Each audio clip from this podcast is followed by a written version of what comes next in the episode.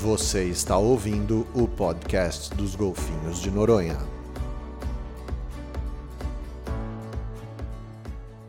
Bom dia, boa tarde, boa noite, caríssimos ouvintes. Aqui quem fala é Cíntia Gerling, coordenadora de Educomunicação Ambiental e Sustentabilidade do projeto Golfinho Rotador, que conta com o patrocínio da Petrobras.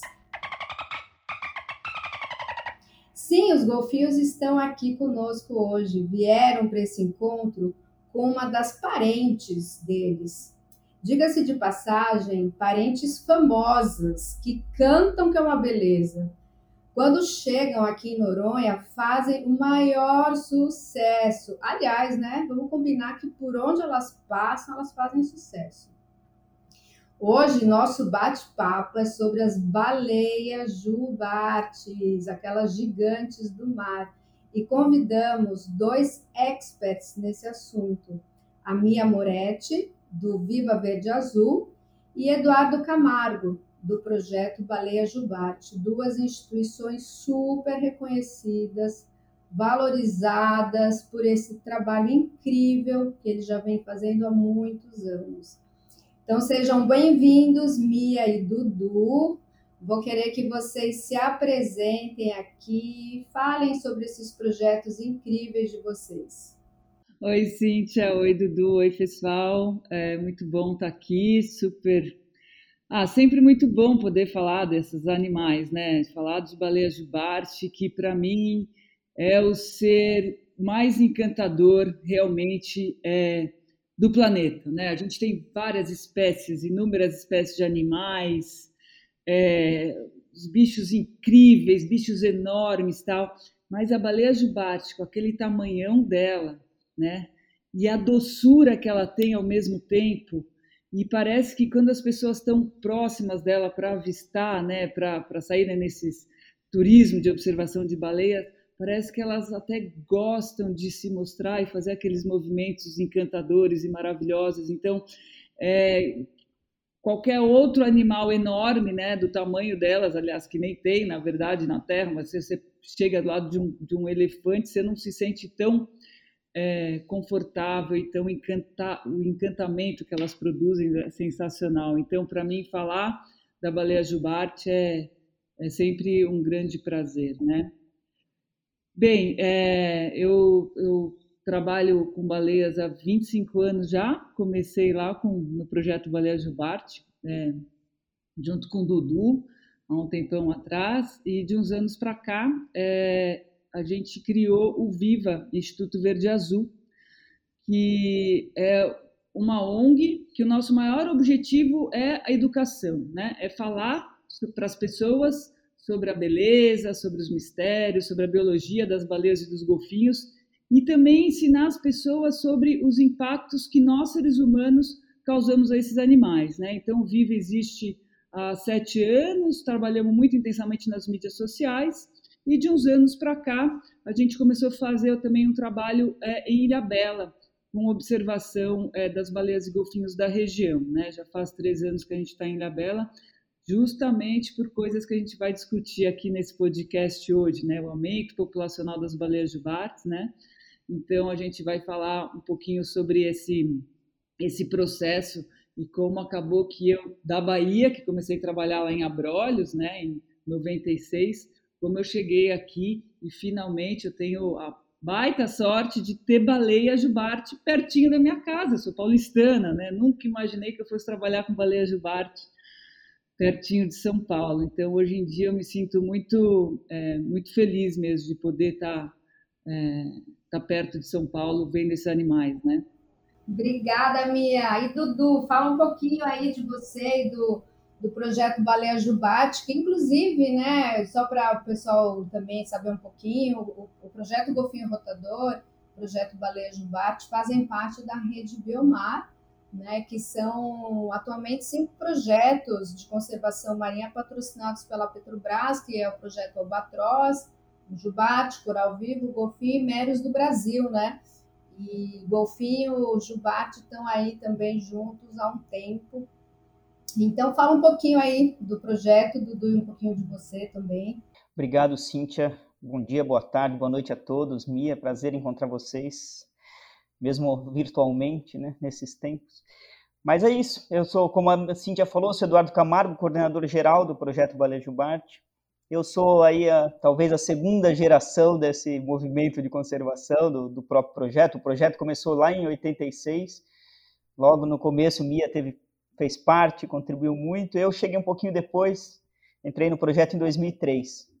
É, esse ano agora, em janeiro, eu completo 20 anos aqui de trabalho de conservação marinha.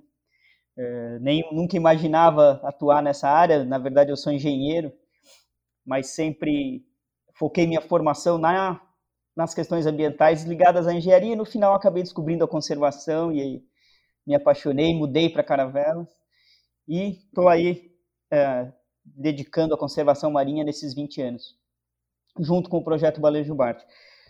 O projeto é um pouquinho mais velho que eu, né? Completou 33 anos esse ano, então é uma longa história que acompanhou uma história maravilhosa que foi o crescimento e a recuperação das baleias de Barthes, né? A possibilidade de a gente é, sair de uma população tão pequena e ter experiências tão maravilhosas agora aí de observação.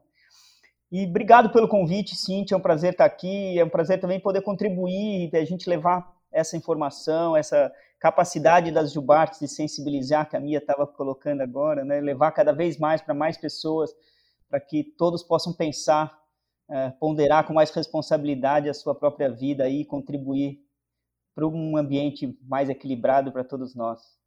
E essa é a nossa missão, a missão do Instituto é conservar os cetáceos e harmonizar as atividades humanas com o nosso patrimônio natural aí, que são esses cetáceos maravilhosos. É um grande desafio hoje em dia, né, Dudu? Porque, é, bem, um pouquinho da, da história aí, é, da minha história com as baleias, né? Eu sou de 1970, então eu cresci, minha adolescência foi vendo a caça, né? Aquelas imagens era algo que me chocava muito, me doía muito ver aquelas cenas das baleias sendo caçadas, enfim. E eu falava que eu queria fazer alguma coisa por isso, né? Para ajudar esses animais. E daí desde a minha adolescência eu participava dos movimentos ativistas aí contra a caça, tal. Mas já estava na década de 80, foi um, um, um, movimento que começou muito forte, né? essa coisa de parar a caça mundialmente. Né? E, de fato, em 86, a Comissão Internacional Baleeira, que é uma comissão que existe até hoje, né, que regulamentava a caça, né, a caça de várias populações de baleia tal, ela, ela fez uma moratória. Então, em 1986, a Comissão Internacional Baleeira e os países signatários dessa, dessa é, dessa comissão decidiram parar por 10 anos a caça das baleias para que os estoques se recuperassem, né?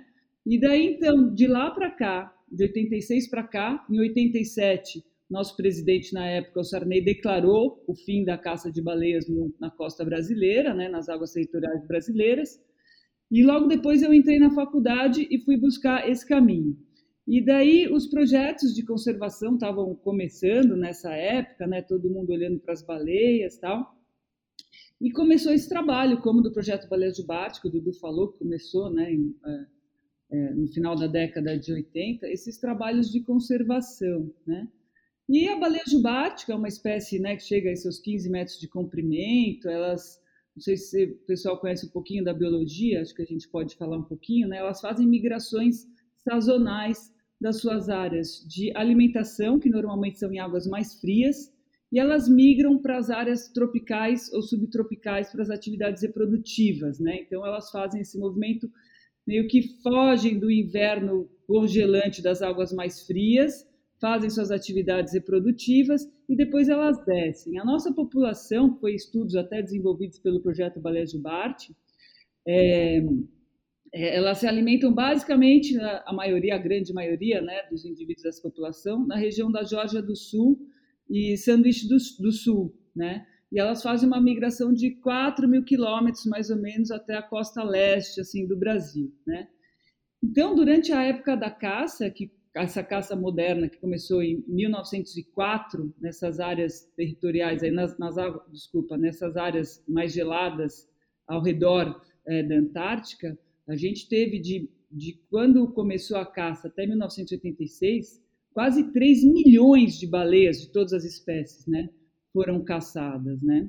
E daí, então, com esse esforço conservacionista, com esse movimento Save the Whale, Save the Whale, o mundo inteiro, o projeto Baleia de Bate surgindo, outros projetos surgindo, é, a população começou a aumentar, né? Eu brinco quando eu vou dar palestra, que eu boto uma foto minha quando eu tinha os 26 anos lá no ponto fixo, que eu faço trabalho de observação a partir de ponto fixo, é, aquela carinha lá de 26 anos, fala, estimativa populacional na época era de 800 baleias, né?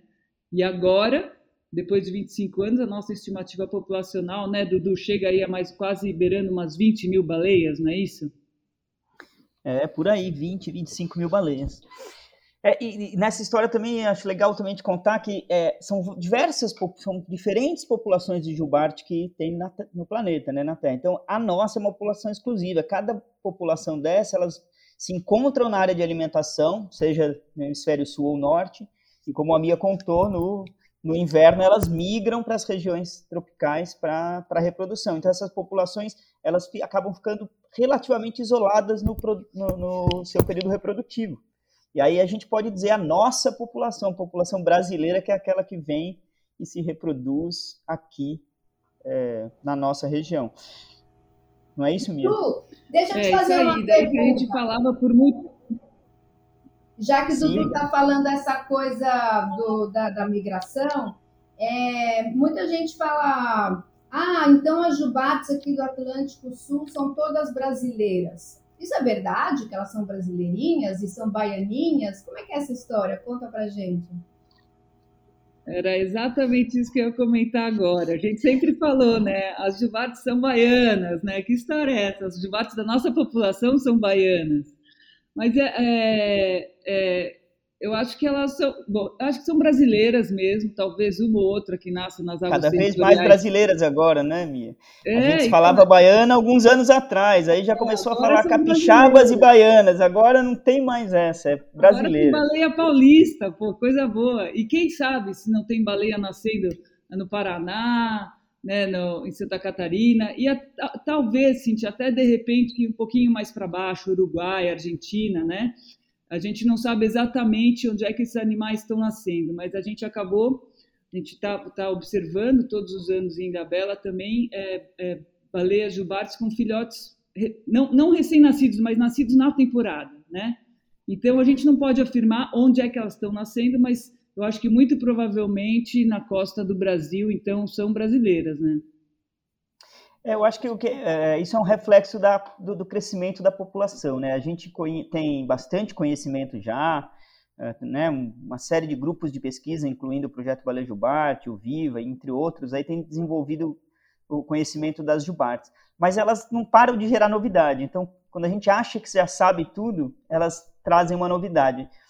E a distribuição ao longo do litoral é uma novidade, então é isso, nós temos registrado filhotes no sul, no sudeste, uh, tem essa população do Uruguai, e a própria área de alimentação também agora que a gente tem encontrado cada vez mais animais que em outras, lógico, na região Antártida, mas não tão concentrados nas Sandwich e, e na Geórgia do Sul. Então, essa, essa nova, essa, essa população continua crescendo e continua trazendo novidade para a gente. Então a gente tem que continuar aí dedicando esforço para entender cada vez melhor e para entender como, como a gente pode continuar contribuindo para proteger elas. Deixa eu fazer uma pergunta para vocês, que isso gera muita curiosidade aqui dos nossos alunos da escola. É legal a gente deixar esse registro aqui para os nossos ouvintes. Essa questão das características da gestação, quanto tempo então a fêmea vai ficar grávida, é, de, né? Então, depois de quanto tempo de gravidez o, o, bebê jubarte nasce, quanto tempo ele mama, lembrando que é um mamífero, né? E, enfim, o ciclo reprodutivo da fêmea, quando ela atinge a maturidade sexual, por quanto tempo ela pode reproduzir, quantos filhotes ela pode ter. Isso é uma coisa que as crianças aqui curtem muito saber, porque a gente fala isso sobre os golfinhos, né? E aí eles querem saber isso das tartarugas, querem saber das baleias. E aí, quem quer responder? Dudu ou Mia, dessa questão do, da reprodução das jubates? Bom, as jubartes, elas, elas acabam tendo um ciclo reprodutivo anual, né? Então, todos os anos, a jubarte vem no, no primeiro ano para cópula, depois ela volta para a região de alimentação na Antártida durante esses 11 meses, aproximadamente, é o que a gente estima, não existe uma precisão exata, 10, 12, como é o nosso caso, mas é, em média é isso, porque elas voltam no ano seguinte para parir. E a gente tem visto isso, né, um padrão lá por julho, agosto, principalmente agosto, a partir de meados de agosto, começam a aparecer os filhotes que vão aumentando em proporção na temporada. Então, essas baleias vão parindo aí de agosto até setembro, outubro, e elas começam a retornar. A gente tem todos os casos uh, aqui. A gente tem uh, bastante registro de baleias que vieram ano após ano com filhote, então baleias que têm um filhote por ano mas a maioria dos registros mostram que as baleias têm filhotes a cada dois anos. Né? Então ela vem um ano para reproduzir, para copular, no outro ano para parir, no outro para copular, no outro para parir, e assim vai o ciclo continuando. O filhote fica amamentando com a baleia, a gente tem também uma estimativa que é isso, é seis, oito meses, nove meses, porque a gente nunca encontrou um filhote de um ano anterior mamando na sua mãe no ano seguinte. Então, é no máximo aí 10, 11 meses que ela, ela alimenta o, o, seu filhote com leite. A, a, gente acredita que essa baleia, o filhote que nasceu aqui em né, meados do ano aqui, de um ano, no outro ano ele já está se alimentando sozinho lá no verão e retorna independente, não acompanha mais a sua mãe. Sobre a maturidade sexual também é uma incógnita aí, uh, mas a gente tem alguns registros aí já de, que indicam seis a sete anos para baleia entrar no seu período reprodutivo. Ah, e, e, vocês têm uma estimativa por quanto tempo elas são férteis e, e podem se reproduzir? Essa é outra resposta difícil, porque essa população que a gente está monitorando há 30 anos, ela é muito nova. Então, lembrando que a Mia contou há pouco tempo, né, em no início da década de 90 eram 800 baleias, agora são 25 mil. Então, assim, as mais velhas têm 20 anos, aí 20 e poucos anos. Então, a gente ainda não tem essas respostas. Mas a gente estima a idade da baleia, uma estimativa meio grosseira, mas falando assim, 70 anos que vive uma baleia, pelo menos. Então, é, é bastante tempo para elas se reproduzirem aí. A gente tem registros de baleias com intervalo de 20 anos que tem filhote uh, acompanhando. Então, com certeza, pelo menos 20 anos, mas eu tenho certeza que isso é muito mais. É, o que é interessante que a gente vê nessas regiões onde as baleias se concentram para as atividades de reprodução, né? Porque é como o Dudu falou, elas estão aqui na nossa costa do Brasil para as atividades reprodutivas, né?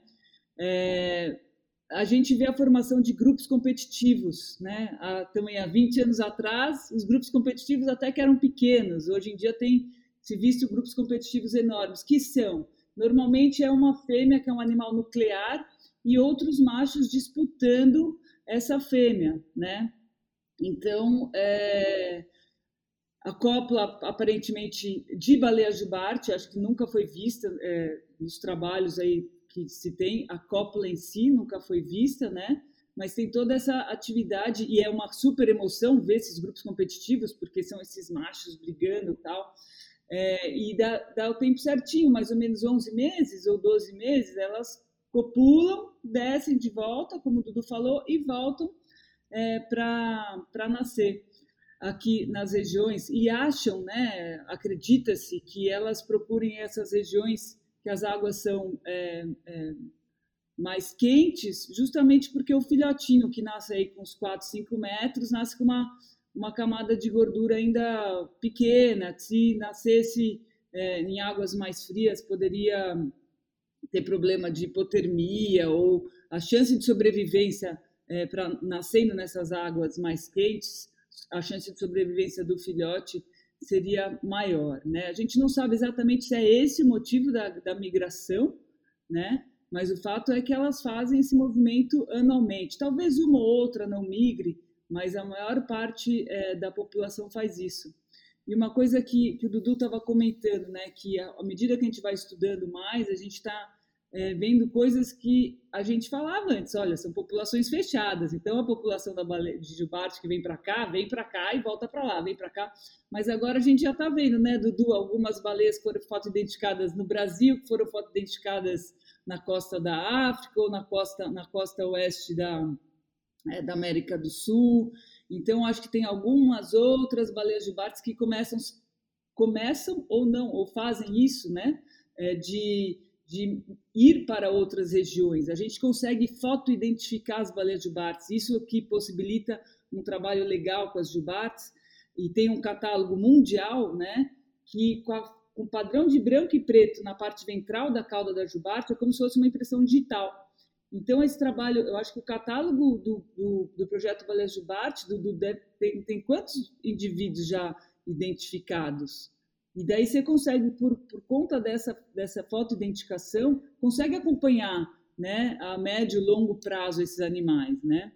Conta algumas historinhas dessas, eu acho tão curioso a gente falar des, dessas baleias conhecidas, né? Eu tive um caso de história com uma baleia que eu dei o nome de Durel, que, puxa vida, eu estava em Abrolhos, ela sempre aparecia. Estava em Abrolhos, pegava um barco, ela sempre aparecia. Agora faz muito tempo que não vem a Durel também, né, Dudu? É, muito tempo. É, a gente, hoje a nossa, o nosso catálogo, eu acho que é, é, é, o maior catálogo individual de uma instituição do mundo. São cerca de 8 mil jubartes que a gente tem registrado. É, e aí tem mais uma novidade, que é, agora, né, com as tecnologias, com a evolução, antigamente a gente fazia a comparação dessas caudas com lupa em fotografia e para identificar, imagina, conforme a, o catálogo foi crescendo, você tinha que comparar com mil, com cinco mil, com oito mil, né? E hoje tem um sistema online que chama Happy Whale, que é um sistema aberto, qualquer pessoa que tiver uma foto de cauda de jubarte pode entrar lá, inserir a sua cauda e o sistema vai dizer aonde ela já foi registrada.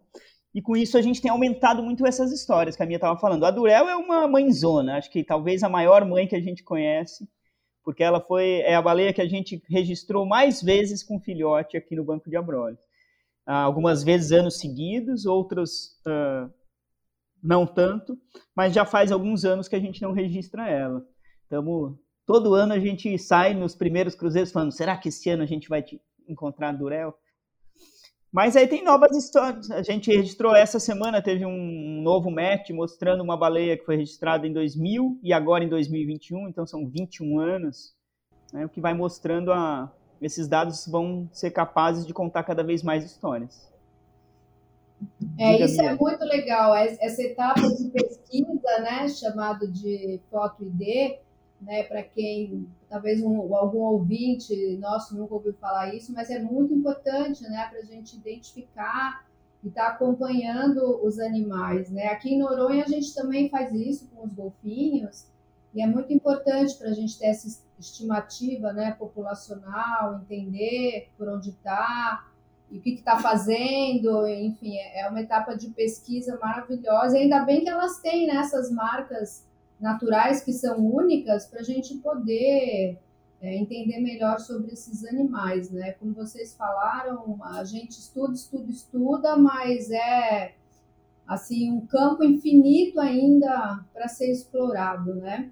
Eu vou fazer uma pergunta para a Mia, que a, a Jubarte são famosas por cantar, né? Elas são, assim, muito melodiosas, né? E tem gente que gosta, tem gente que não gosta, né? Fica dizendo, né? Parece uma vaca mugindo. O outro fala, não, imagina que horror, isso é uma melodia linda. Tem gosto para tudo. E aí queria que você falasse um pouco sobre isso, se são todas as jubates ou é o macho, porque canta, se dá para entender alguma coisa, se vocês quando põem hidrofone já identificaram os sons, como é que é isso, Mia? É, a, a, descrição do canto das jubartes é, foi feito por dois pesquisadores em 1971, né? É, que foi quando começou esse movimento de prestar atenção nesses animais não como fonte de, de gordura, né? Enfim, começaram esses trabalhos, o Roger Payne e o McVeigh, e eles escreveram o canto e mostraram que esse canto da jubarte é muito semelhante a uma música composta pelo ser humano, né? Que ele tem estrofes, ele tem é, refrão, enfim, ele é bem estruturado, né? E ele tem duração variada. E eles notaram que ao longo, é, no período de mais ou menos cinco anos, esse, o canto é, vai se alterando ao pouco ao longo dos anos, né? E ao longo de cinco anos ele vira um, um canto completamente novo. E viu-se que são as machos que fazem o canto, né? As fêmeas também produzem sons sociais, tal, mas são os machos. Então, pelo fato de serem os machos, eles acham que tem uma função reprodutiva, né? Agora é incrível assim o é, a força desse som, né? Algumas vezes é, mergulhando com o pessoal do projeto Balajubarte para fazer imagens, né? De estudos, de pesquisa, é, tive a chance de sentir mesmo, sabe? Estar tá perto de uma baleia cantora e um cantor, né? E a gente consegue sentir esse canto, né? Muito forte assim embaixo d'água, né? Então ele tem uma capacidade de viajar, é, se não tem muito som extra no ambiente, algumas distâncias, né? E é bem famosa a Jubarte. Eu fico imaginando assim o que, que pode ser que ela esteja falando, né? Agora tem alguns trabalhos com inteligência artificial que estão tentando desvendar aí as, a fala, né, a linguagem das baleias. Eu estou super ansiosa para saber o que vem. Vamos começar fazendo esse estudo de inteligência artificial para descobrir a linguagem com as cachalotes, né? Porque tem muitos codas, codas aí gravados, mas eu, putz, imagina o que uma jubarte não fala para outra, né? É, organismos que vivem aí nesse oceano há milhares, milhares, milhões de anos, né? Qual é o conhecimento, o que está por trás desse som, né? Eu fico imaginando, tinha até um episódio, era Star Trek, né, que falava do canto das jubartes, enfim, mas é uma coisa que eu acho que no futuro, não sei se breve ou não, a gente vai conseguir aprender muito ainda com esses animais, né? Porque eu imagino que a cultura que eles passem, né, o que eles estão passando, não só as baleias, mas os golfinhos e outros animais, nessas vocalizações é, é sensacional, né? Porque para elas é o jeito delas se comunicarem, né? É, é, tem, tem ambientes que são as águas mais claras, mais escuras, mas o som se propaga na água de uma forma muito eficiente. E a gente tem que lembrar hoje em dia que hoje em dia o nosso mar está muito antropizado, tem muito barulho, né, feito por várias atividades humanas. Mas é, o essa, desenvolvimento dessa acústica, né, dessa, desse meio de comunicação das baleias jubartes era, era muito das baleias em geral, né? Era muito propício para o meio delas. Então a gente fala, ah, a baleia está sozinha. Ah, imagina, como é que ela está sozinha? Se ela está de repente tem uma baleia a 500 metros dela ou mil metros, elas estão se comunicando, só estão se comunicando embaixo d'água, não necessariamente precisa estar uma do ladinho da outra, né? É. E uma curiosidade legal para acrescentar, Cintia, essas baleias é, que se encontram nas áreas de, de, alimentação, né, as diferentes populações, a população que vai para a África do Sul, a população aqui da, da América do Pacífico, elas acabam se encontrando na, nas áreas de alimentação e lá elas trocam partes ou refrões ou estrofes da, dos cantos. Então, essa análise e comparação da, dos cantos entre as populações tem mostrado que é comum encontrar trechos comuns no mesmo canto. Os cantos são diferentes, mas com pedacinhos iguais. Então, acho que uma canta para outra, gosta do refrão, coloca na sua música e assim elas vão uh, elaborando aí esse, essa música, esse canto para o encanto da temporada reprodutiva, né? Muito legal isso, né? E não tem problema de plágio, né? Elas vão emprestando aí as estrofes e ninguém fica chateado com ninguém, nem processa ninguém. Então, é, ninguém. Ó, falando já então nessa época da, da migração, é, eu queria perguntar para vocês que esse ano, né? Todo ano as jubates chegam aqui em Noronha, assim lá para junho chegam algumas, e depois julho mais, agosto, setembro tem um pico de jubarte, aí depois vai diminuindo. E esse ano apareceram duas em junho, uma fêmea com filhote, e depois a gente não avistou nenhuma jubarte. Aliás, foi assim muito frustrante para a gente, porque A gente fez uma formação com os professores, tanto da escola como da creche, sobre as jubates, e prometemos para eles fazer uma saída de barco na época que elas chegassem e, ela, e elas, então, os professores avistariam, né? As jubates, tudo que eles aprenderam em sala de aula, depois eles iam ver embarcado. E cadê essas jubates que não apareceram, né? Então a gente fez uma saída para ver golfinho mesmo, e aves, rabo de junco, enfim. A biodiversidade Elas estavam todas aqui comigo em São Paulo. Pois é, vamos falar sobre isso, porque foi um ano esquisito, hein? Contem aí pra gente, pros nossos ouvintes, o que, que aconteceu que essas jubates não chegaram até Noronha. Putz, Cintia, olha só, acho que a gente está tentando descobrir o que, que aconteceu, né? Eu acho que esse ano foi um ano bem atípico. Não sei se o Dudu já tem mais novidades aí das análises, tem o Dr. Milton Marcondes, que é veterinário do projeto Balé Jubarte, que ele acompanha todos os a mortalidade, né? Há anos já que que fazem esse trabalho. E a gente começou, justamente por causa do aumento populacional, começou a ser muito frequente as baleias jubartes aqui na, na, no litoral de São Paulo. Né? Então, a gente tem um ponto fixo de observação, a gente faz um trabalho de pesquisa em Ilha Bela, né? É, e eu comecei a perceber, eu vivi 10 anos fazendo observação de ponto fixo, observação comportamental em abrolhos, né? E nessa parte aí de 1996 a 2005, que eu fiquei em abrolhos, a minha imagem das baleias eram bichos parrudos, bichos grandes. Eu falava, meu, parecem ônibus, elas são retas, assim. Elas são muito grandes e com aquela pele preta, assim, parece um neoprene e tal. E daí eu comecei a observar ainda a Bela que a grande maioria das baleias eram baleias magras, pequenas e com muitas marcas na pele. Né? Isso desde o primeiro ano que a gente começou a fazer o trabalho lá em 2019.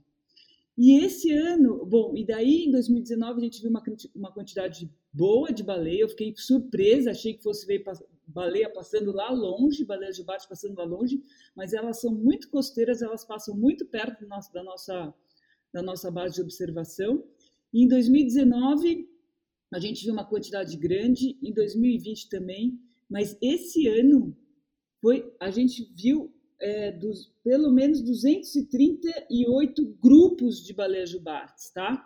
É, às vezes o grupo a gente chama uma, na linguagem grupo, mas pode ser uma baleia sozinha. Só que, Cíntia, infelizmente, a grande maioria magra, marcada, mas magra, muito magra. E isso me causou é, é, uma preocupação. E eu falei, meu, preciso ir para Brolhos para ver se as baleias que estão indo para Brolhos tão magras, se isso é uma característica da população em geral, a população de baleia jubarte brasileira está magra e pequena e com um monte de marca, ou isso é uma característica dessas baleias que, que, que aproximam do litoral é, do sudeste e sul, né? Porque esse ano foi recorde de mortalidade, as baleias, e, e a grande maioria, como eu falei, pequenas, né? Não sei se elas estão aproximando para tentar algum tipo de alimentação. Não sei se esses indivíduos jovens, né, com esse aumento populacional, está tendo uma competição maior da alimentação delas, que é o crio, ou se por algum fator ambiental a disponibilidade de crio esse ano foi menor, né, e fizeram essas baleias jubartes aproximar da costa na tentativa de comer, porque isso é uma característica mesmo, sim. É, a grande maioria magra. E daí, elas aproximando da costa, vem outros problemas, né? Porque elas começam a interagir muito mais com as atividades do ser humano. Então, um grande problema, que é uma ameaça geral às baleias no mundo inteiro, aos golfinhos também, é a captura acidental em redes de pesca. Então, na área costeira tem mais redes de pesca. Então, essas baleias aproximando, essa interação começa a ser maior, né? É, daí tem as atividades de navios, de portos, de sísmica, a poluição. Então, tem um monte de coisa, é, ameaças né, causadas pelos seres humanos que são mais intensas nessas regiões costeiras. Né? Mas, então, não, eu não sei ainda se o Milton já chegou a uma conclusão do, do porquê, se realmente o estoque de crio foi menor esse ano, por isso que fizeram elas aproximarem, mas o fato é que é preocupante, né? É, eu espero que seja um ano atípico mesmo, porque eu fiz, acabei embarcando para Brolhos, vi pouquíssimas baleias em Abrolhos, então imagina Abrolhos, que é a área que mais concentra, né? Sempre foi a grande área de concentração. Eu quase não vi baleia em Abrolhos, e aí também em Noronha, que você sempre vê, foram esses, esses casos só que você relatou. Então, é, e o Dudu estava falando né, do trabalho. Dudu, conta aí que proporcionalmente foi bem menos esse ano, não é? É, esse ano foi um ano totalmente diferente, né? É, primeiro que elas chegaram muito cedo. Nós uh, temos feito também, nessa parte da acústica, agora temos instalado um gravador de som que fica instalado lá durante toda a temporada, para a gente registrar exatamente esse, essa evolução do som, mas também para registrar os primeiros sons. E nós instalamos o hidrofone dia 15 de maio, para pegar a chegada das baleias. Quando a gente baixou os dados, no, durante a instalação já tinha canto de baleia. então, quer dizer, nós perdemos uh, a chegada delas, que foi antes. Uh, então, elas chegaram uh, muito antes, porque normalmente as, as jubartes têm chegado assim, em peso na região em junho e ficado até outubro. Mas esse ano elas chegaram em abril, né? A gente teve o primeiro, nós tivemos um primeiro, e aí a Mia estava falando dos encalhes, a gente tem um programa que monitora todos os encalhes de jubarte na costa brasileira. O primeiro encalhe foi em fevereiro. E aí a gente falou, pô, essa, será que essa baleia ficou da temporada? Foi alguma que não migrou, que estava fraca, então morreu? Só que logo depois disso começou a aumentar o número de casos. Então, em março, a gente já teve cinco, que é uma coisa totalmente anormal. Depois, em maio, 10, e assim foi aumentando. É, e, então, além dessa, dessa chegada antecipada, elas mudaram totalmente a distribuição. Realmente, elas se concentraram muito no, no Sudeste, é, e vieram poucas, relativamente poucas para Abrolhos, né? Como a Abrolhos concentra, né, no, num ano normal, a Abrolhos concentra aí 80% das jubartes, é, que também se deslocam muito, né? Não é que ela vem aqui, fica aqui, aqui fica aqui, fica aqui. As baleias se deslocam com uma facilidade aí do sudeste até Noronha vão e voltam, uma facilidade muito maior do que a gente imagina. Mas aqui em Abrolhos, nossos, né, a gente tem algumas plataformas de pesquisa e uma que é bastante rigorosa é a plataforma que a gente tem os observadores de bordo na barcaça da, das empresas de celulose que navegam pela região aqui, né, com o objetivo de minimizar o, o, risco de um atropelamento. E esses índices mostram que esse ano a gente teve 5 a 6, ainda, ainda falta fechar os índices, porque a nossa amostragem vai até o final de novembro, né? Então a gente ainda não compilou todos os dados, mas mostram índices 5, 6 vezes menores de quantidade de baleia aqui em Abrolhos. Em compensação, é o que a Mia falou, se você falar, ah, mas então em São Paulo aumentou, sei lá, 10 vezes, Mia. E depois no, em Santa Catarina, então, aumentou, acho que 500 vezes, porque ocorria uma ou outra e teve um aumento, uma ocorrência muito significativa.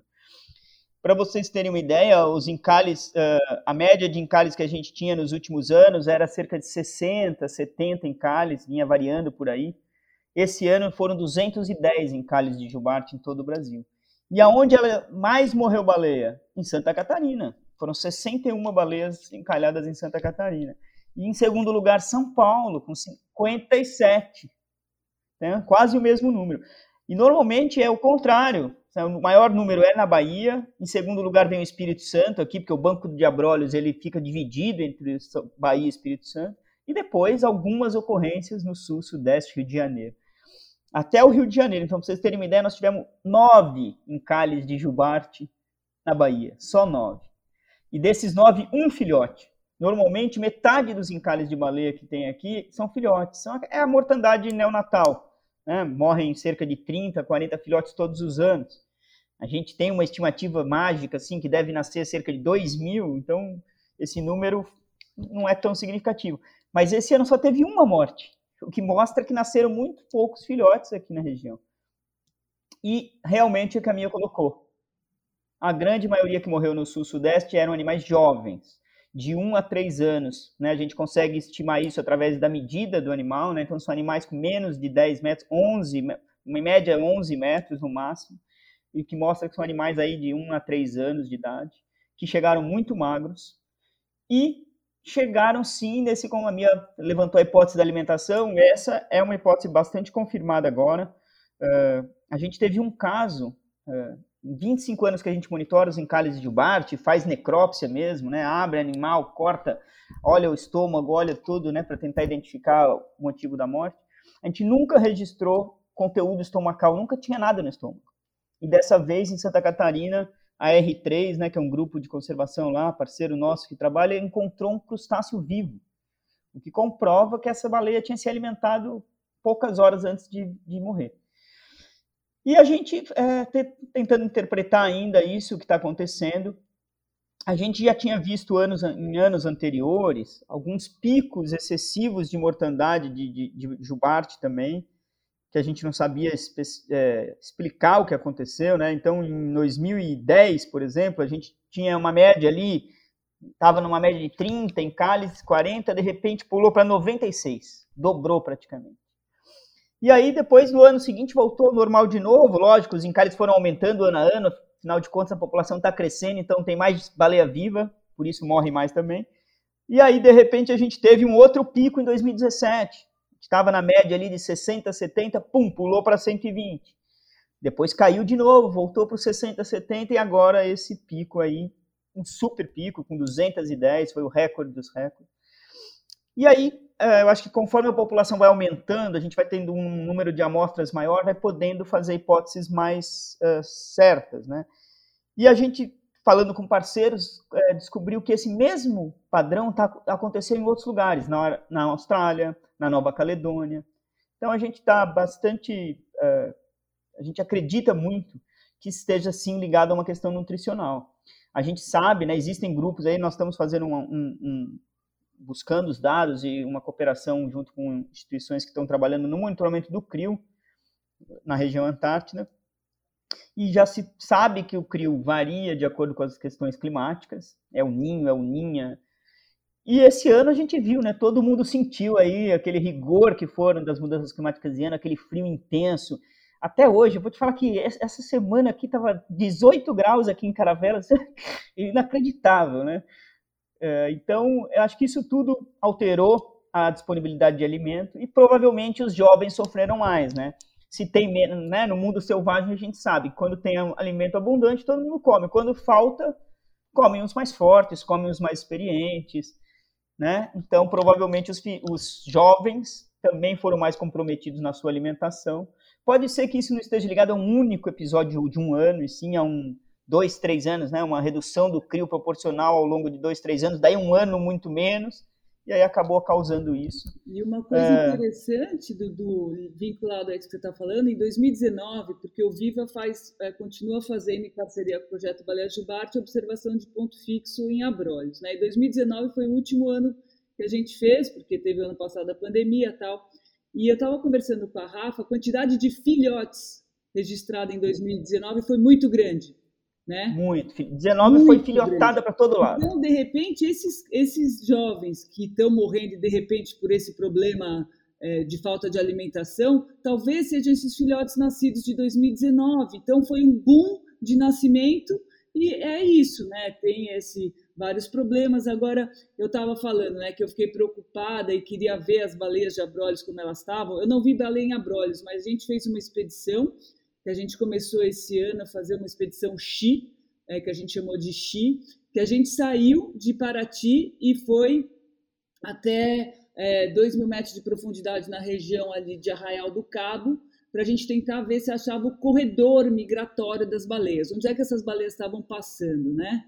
E a gente fez uma saída em maio, quase não avistamos baleias, e no meio de julho a gente fez uma saída e a gente viu muitas baleias subindo e foi incrível, Dudu, porque assim, as baleias estavam indo para o norte, quer dizer, primeiro leste, né, que a navegação é leste, e depois passando o cabo, indo para o norte, e as baleias, a grande maioria parrudas, grandonas. Eu falei, bom, que bom, tem essas baleias grandes ainda existem, né?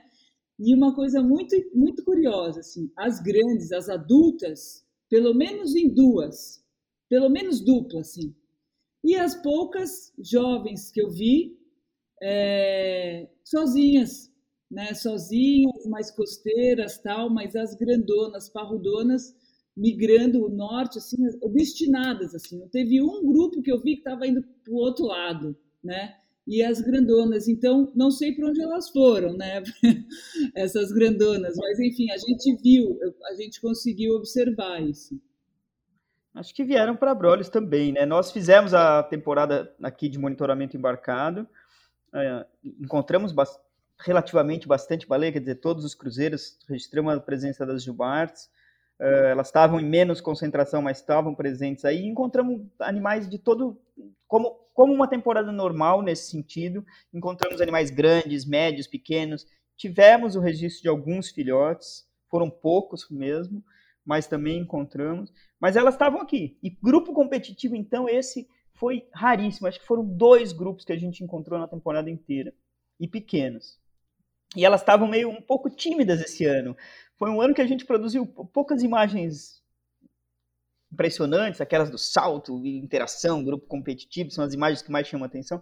Foi um, um ano fraco, porque elas estavam, parece que, inibidas esse ano. E realmente esse padrão que você falou, Mia, é, duplos, indivíduos sozinhos, a, a fêmea com filhote, às vezes um escorte, mas uh, a gente ainda vai compilar todos esses dados. Né? Esse ano a gente, já há alguns anos, já são quatro, é o quarto ano que a gente está promovendo um trabalho de medir as baleias, né? A gente tem investido muito em usar o drone. O drone traz um, novas perspectivas para nós.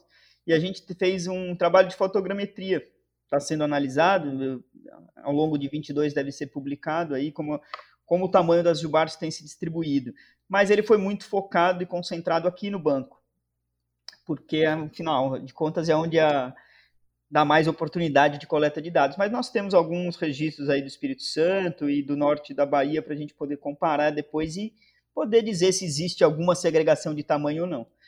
Mas aqui em Abrolhos esse ano a gente encontrou as grandonas também, essas que você viu vindo para cá devem ter vindo para cá. Subiram, né? Que nós seres humanos, né, a gente desconhece muito, né, esses princípios da natureza e muitas vezes a gente romantiza assim a natureza. Quando a natureza não é nada romântica, né? Ela tem assim, eu sempre falo uma uma cruel. Ela é cruel, né? A gente vê as migrações, por exemplo, que tem ali Tanzânia, ali Masai Mara, os animais assim passando por aquelas tempestades de poeira, filhotes se separando de mãe, não encontrando comida e morrendo, não tendo água. E é, é, assim que a natureza funciona, né? É que a gente está acostumado, né? Ter nossa geladeira, nossa cama, ter um, um conforto, bem-estar que faz a gente cada vez ter mais longevidade e viver mais e, e não passar por esses perrengues que os animais selvagens passam os perrengues incríveis, né? Então, é, muitos desses perrengues, infelizmente, né, como a Mia falou, tem a ver com muitas vezes ameaças antrópicas ali, como foi noticiado, né? Esse ano bastante mortalidade, malhada em rede de pesca no sul, né? E aí, falando sobre isso, tem um termo que se usa muito que é o bycatch. Queria que vocês explicassem um pouco sobre o bycatch. Então, é isso que eu estava pensando na sua fala, Cíntia, porque além dessas, é, dessas condições naturais que os animais têm que encarar, né? É, a gente tem um, um livro a gente faz desenhos em quadrinhos, né, para explicar, uma forma de explicar para crianças tal sobre a biologia, sobre as ameaças das baleias, dos golfinhos, enfim. E tem um desenho que a gente é, fez, que a gente produziu uma vez, a nossa ilustradora do Viva Filhotes, que a gente chama é a Rio Barreto, é, a gente faz uma, um mapa hipotético da quantidade de baleias em 1500 na costa do Brasil, depois a quantidade de baleias logo após a caça, né, quase um vazio demográfico de baleias, e agora a quantidade de baleias nos anos 2000, agora, com além de um monte de baleia, né, um monte dessas ameaças de origem, um monte, um oceano completamente é, cheio de novidades para essas baleias, né? Então, é, é, são várias ameaças, né? São várias coisas que podem impactar a existência dos animais. A gente sabe, né, que ao longo da, da evolução, os animais foram se adaptando a viver melhor dentro do ambiente deles e ter características que se adequam melhor ao ambiente, enfim, né? A evolução vai vai levando isso, a seleção natural. Mas em pouquíssimo tempo elas encontram um mar com um monte de som, com um monte de poluição, com um monte de, de outras coisas, e uma delas, como você estava falando, é o bycatch. Bycatch a gente chama de captura acidental ou captura incidental, né? É, é, de baleias em baleias, golfinhos, e não só baleias golfinhas, tartarugas, raias, tubarões, aves marinhas tal, que são capturados acidentalmente, né? não é objetivo de ninguém capturar esses animais, né, de nenhum pescador, mas isso acaba acontecendo por essa proximidade com as atividades humanas, né? E essa, Cíntia, é a maior ameaça às baleias e golfinhos no mundo inteiro. Tem uma estimativa que falam que 300 mil baleias e golfinhos morram anualmente é, por essa interação negativa aí com petrechos de pesca, né? Então é até um trabalho que uh, o Viva começou a desenvolver. Agora a gente criou um, Dia Internacional para a Captura Acidental, como uma forma da gente mostrar isso para a sociedade, como uma forma da gente tentar fazer parcerias com, com a comunidade, com os pescadores, porque a gente precisa trabalhar juntos para tentar fazer essa grave ameaça, né, a fauna marinha, não só baleias e golfinhos, diminuir. Então, todo dia 1 de dezembro, a gente comemora esse Stop Bycatch Day, o Dia para a Captura Acidental. A gente está começando a envolver vários países nessa ação, que é uma ação é, de educação ambiental mesmo, e é uma ação para a gente tentar se aproximar é, dos pescadores, para a gente tentar juntos desenvolver soluções. Né? Para um pescador perder uma rede porque uma baleia se malhou é muito grave, porque a rede é um equipamento de trabalho deles que é cara. Né?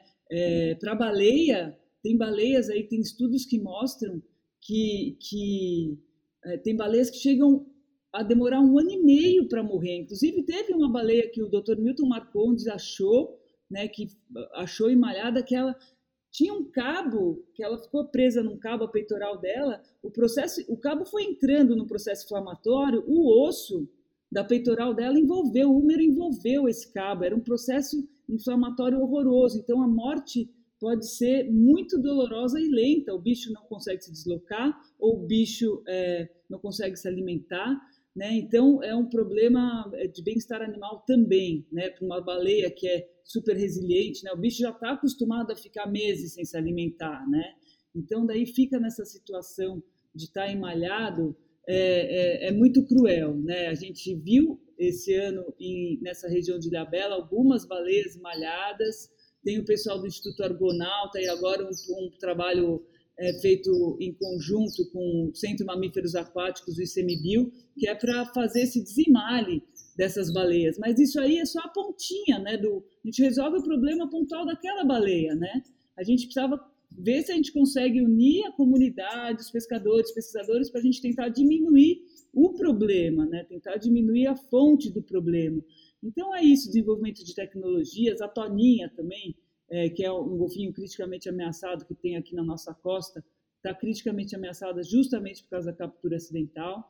Então, acho que a gente tem que se unir mesmo, né? E agora é legal em Ilhabela, alguns locais do mundo, aqui no Brasil, outras, outras atividades, é, outras iniciativas acontecendo, né? A gente formou a Rede Baleia Caiçara, que é justamente para a gente trabalhar junto com a comunidade pesqueira para tentar diminuir, né? É, esse, esse impacto. E por outro lado, a gente fica vendo, né, como é que pode a gente pode oferecer tanto é, problema para as baleias por um lado, mas por outro lado elas podem oferecer tanto no desenvolvimento de turismo, do ecoturismo, né? Inclusive a gente está São Paulo, Ilhabela está virando um polo de observação de baleias, porque elas estão lá, estão chegando, e o desenvolvimento do turismo bem feito, planejado, dentro das regras de avistagem, né? É, é sensacional para as baleias, porque agrega valor a esses animais, né? Então a gente tem que fomentar esse desenvolvimento de turismo para a gente tem aquele velho jargão, a baleia viva tem que valer mais do que a baleia morta, né? Então a gente vai tentando desenvolver esse turismo, quer que esse turismo se desenvolva, mas também se a gente quer que o turismo desenvolva, como é que a gente vai deixar atividades que impactam esses animais. Né? Então, a gente tem que conversar aí com a sociedade para achar um meio termo é, para elas agregarem valor para a sociedade, porque todo mundo ganha, né, Dudu? É o operador de turismo, é a cidade, é o dono do restaurante, é o artesão, Né? Então é muito importante desenvolver e a baleia, lógico, né, que é uma chance de passar informações sobre esses animais, né, mostrar como elas são importantes para o ecossistema como um todo, né. Então é, o desenvolvimento de turismo dentro das regras, da forma correta, é muito importante, né, para as cidades e, e para as baleias e para os golfinhos indiretamente, né. É, até pegando um gancho sobre isso, Mia, bem legal você ter mencionado, porque Noronha vive totalmente do turismo de observação, né, é, de, de fauna aqui, o pessoal, a gente já fez vários trabalhos, inclusive entrevistas que a gente publicou, inclusive a valoração, né, do golfinho para a comunidade, para o turismo da comunidade, e o valor do, do golfinho é gigantesco, porque não tem pessoa que quando faça um, um, passeio de barco não coloca ali na entrevista que quer ver golfinho. Todo mundo quer ver golfinho. É, e isso é importante porque é aquilo que você falou, o animal vivo ele vale muito mais do que morto e é um agente sensibilizador, né? Então, é, o, o, o, turismo ele é muito importante quando ele está bem regrado, né? Com, com aqui, por exemplo, a gente está numa unidade de conservação, com seus planos de manejo bem redondinho, mostrando quais são as regras, né? Porque é, a gente sabe que exatamente como você falou, a questão do barulho, do ruído, né? Se a embarcação não fizer a abordagem correta, né? Ele acelerar, enfim, fazer tudo que é errado, vai assustar o animal, né? Então, em vez do turista, né, ver o animal, ele, o animal vai fugir. Então, obviamente que a gente faz aqui, inclusive, toda essa formação para o pessoal do trade, do turismo, principalmente para o pessoal de barco, para não afugentar o golfinho, e na época da baleia também não afugentar, porque é aquela ansiedade, né? Apareceu a baleia, os, os barcos aceleram e querem tudo para cima, né? Porque é aquela coisa maluca, né? Mas, enfim, é, é, esse trabalho de educação ambiental, né? Que todos nós aqui, né? A Rede Biomar como um todo, né?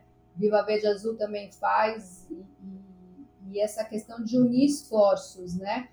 E chegando então nesse momento de unir esforços, eu vou querer que vocês deixem uma mensagem aqui para os nossos ouvintes de que como cada um de nós, independente se a gente mora no mar, perto do mar, na Ilha Bela ou não, em Noronha não, em Caravelas não, pode morar lá em Cuiabá, no coração do Brasil, no Pantanal, mas cada um de nós pode ajudar na conservação do, desse planeta azul, né, do oceano, de toda a sua, da sua biodiversidade. E aí eu queria que vocês deixassem aqui um recadinho para os nossos ouvintes que ficaram com a gente até agora, que o podcast está incrível, a quantidade de informação aí que vocês passaram.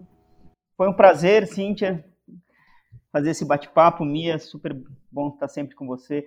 E, bom, como pode ajudar? Eu vou colocar duas ideias pra, pra, na cabeça de todo mundo. Uma é, vocês podem participar dos projetos de conservação, curtam as mídias sociais, apoiem a divulgação das informações, isso é muito importante, isso tem sido muito valorizado, isso nos permite cada vez mais buscar recursos uh, para viabilizar os trabalhos de pesquisa, de divulgação, de conservação. Então, contribuam, vai lá, curte a página do projeto, Instagram, enfim, todas as mídias sociais, do Viva, de todos os projetos de conservação que estão aí, do Golfinho Rotador, da Rede Biomar, que, é, usar essa capacidade de divulgação que essa galera toda tem aí, principalmente esse pessoal mais jovem, é uma grande ferramenta para conservação. Então, contribuam, divulguem e passem cada vez mais essa informação para todos os, os, seus amigos e conhecidos. Saiam para ver baleia, Tentem essa experiência, essa experiência é única. Quem vê uma baleia nunca esquece e contribui diretamente para a conservação. Mas uma segunda coisa que eu queria pôr para todo mundo é a responsabilidade do lixo. O lixo a gente não, não deu tempo de explorar aqui, mas é um problema enorme para todo o ambiente marinho e para as baleias também. Né? Uma série de registros de plástico no conteúdo estomacal de baleia, microplástico afetando todos as, os seres marinhos. Então, Tenha responsabilidade com seu lixo, minimize as suas embalagens, não descarte de forma inadequada, seja responsável pelo aquilo que você produz. E obrigado pela atenção de todos e bom dia. Adorei, Dudu. Você puxou o link para o que eu queria falar, é, Cintia. É, o meu recado, né? A gente está uma quantidade enorme de seres humanos no planeta, né? A gente vive num planeta que tem uma capacidade de suporte, né? É, a gente sabe que é, é uma pequena parte que, do, planeta que é, produz maior quantidade de lixo, né? Lógico. É, mas a gente tem uma campanha no Viva que chama Viva Sem Lixo, né? Que toda semana a gente faz uma, como a gente trabalha muito nas mídias sociais também, é, esse lado educativo, a gente faz uma postagem sobre o lixo, né? Só que o lixo é, é como o Dudu falou, seja responsável pelo seu lixo. acho que a gente tem que ser responsável pelo nosso consumo antes, né? Quais são as coisas que a gente está escolhendo consumir, né? O, é, de qual empresa a gente está tá escolhendo consumir, o que, que a gente compra, né? De que forma aquela empresa lida com as questões ambientais ou sociais, né? De que forma, então, ser um consumidor consciente se a gente é primeiro um consumidor consciente, a gente já vai é, diminuir a nossa geração de resíduo para o planeta, né? É, então, acho que todo esse, esse caminho, o pessoal fala, ah, lá de Cuiabá, como você falou, o que, que uma pessoa de Cuiabá, tudo impacta, porque a quantidade de coisas que a gente consome, o que a gente compra, ou é, o material que a gente compra, tem um processo de produção. Nesse processo de produção, gasta-se combustível, combustível fóssil no processo de transporte, gera uma poluição de ar, gera uma poluição de água, gera resíduos. Então, a gente faz parte desse planeta. E eu fui para a África, eu tive uma oportunidade de ir para a África uma vez e fui ver os animais tal. E por isso que eu continuo falando que a baleia é o ser mais encantador, que apesar de eu ter visto bichos incríveis, a baleia jubarte continua sendo a mais encantadora. Mas a gente vê que aqueles animais conseguem viver de forma é, totalmente integrada, tem uma espécie de passarinho, que eu não vou lembrar o nome agora, que eles constroem a casa deles é, gigantesca nas copas das árvores, e, e é uma estrutura de ar-condicionado lá dentro, que é sensacional. É, é ar-condicionado não, é, é, não passa, nem, nem entra frio, nem entra calor, sabe? Então, é, com, de que forma que a gente poderia viver e conviver no planeta com os outros animais é, sem agredir tanto, né? sem deixar tantas pegadas, sem deixar tantas influências aí negativas, porque a gente compartilha o planeta com esses outros animais. Né? O planeta não é nosso. Né? Nós somos uma espécie. Tem milhões de outras espécies que estão nesse processo evolutivo com a gente. Né? Eu não acho justo, eu falo, poxa vida, como é que pode um bicho, que um animal que existe há bilhão de anos, uma espécie que existe há um bilhão de anos no planeta, desaparecer por causa das ações de uma espécie só, do ser humano. Então, se o ser humano tem a capacidade de criar isso que a gente está fazendo hoje, cada um no local do, do, do, Brasil, gravando um podcast, a gente tem uma ferramenta na mão que é os nossos celulares, super tecnologia, como é que a gente não consegue criar tecnologias e ter vontade de proteger nosso planeta, sabe? Então, eu acho que isso é desejo. Então, as mentes brilhantes, pessoal que gosta dos animais, vamos se envolver nessas questões de consumo, vamos, vamos prestar mais atenção, porque o planeta não é só nosso. Ai, falei demais, era isso, gente. Esse é o meu recado final. Né? Consumo consciente, aí, atitudes conscientes.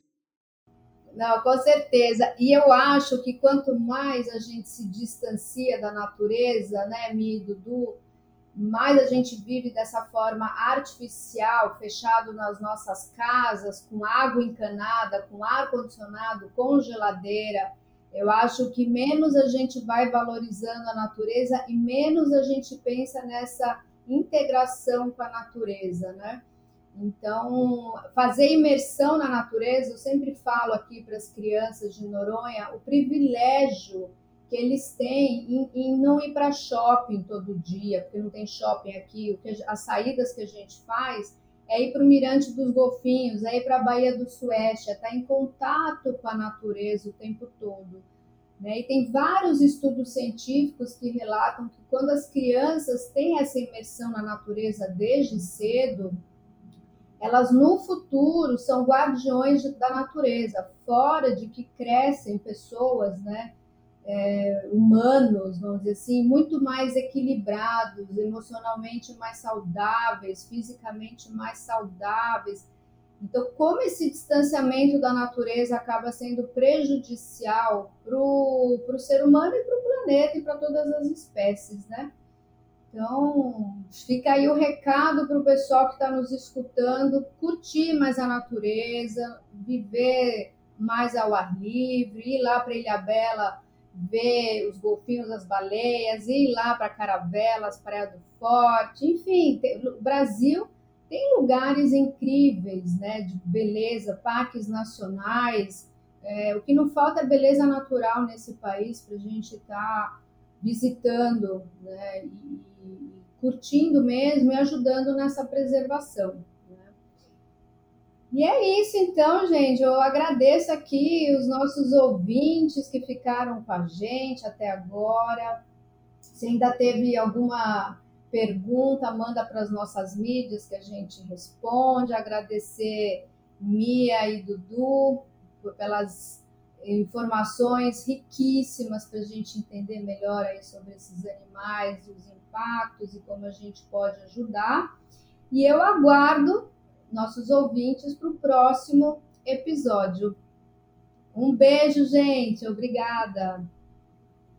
Beijo, gente. Obrigada também. Obrigada pela oportunidade, Cíntia, Dudu. É, obrigada, pessoal. E bora aí salvar as baleias, porque agora não é. Ainda tem caça, né? Mas é o movimento de, de salvar as baleias diante de todo esse cenário novo para elas. Um beijão para todos. Valeu. Um abraço. Você tchau, ouviu o podcast dos Golfinhos de Noronha, uma iniciativa do projeto Golfinho Rotador, que conta com o patrocínio da Petrobras por meio do programa Petrobras Socioambiental.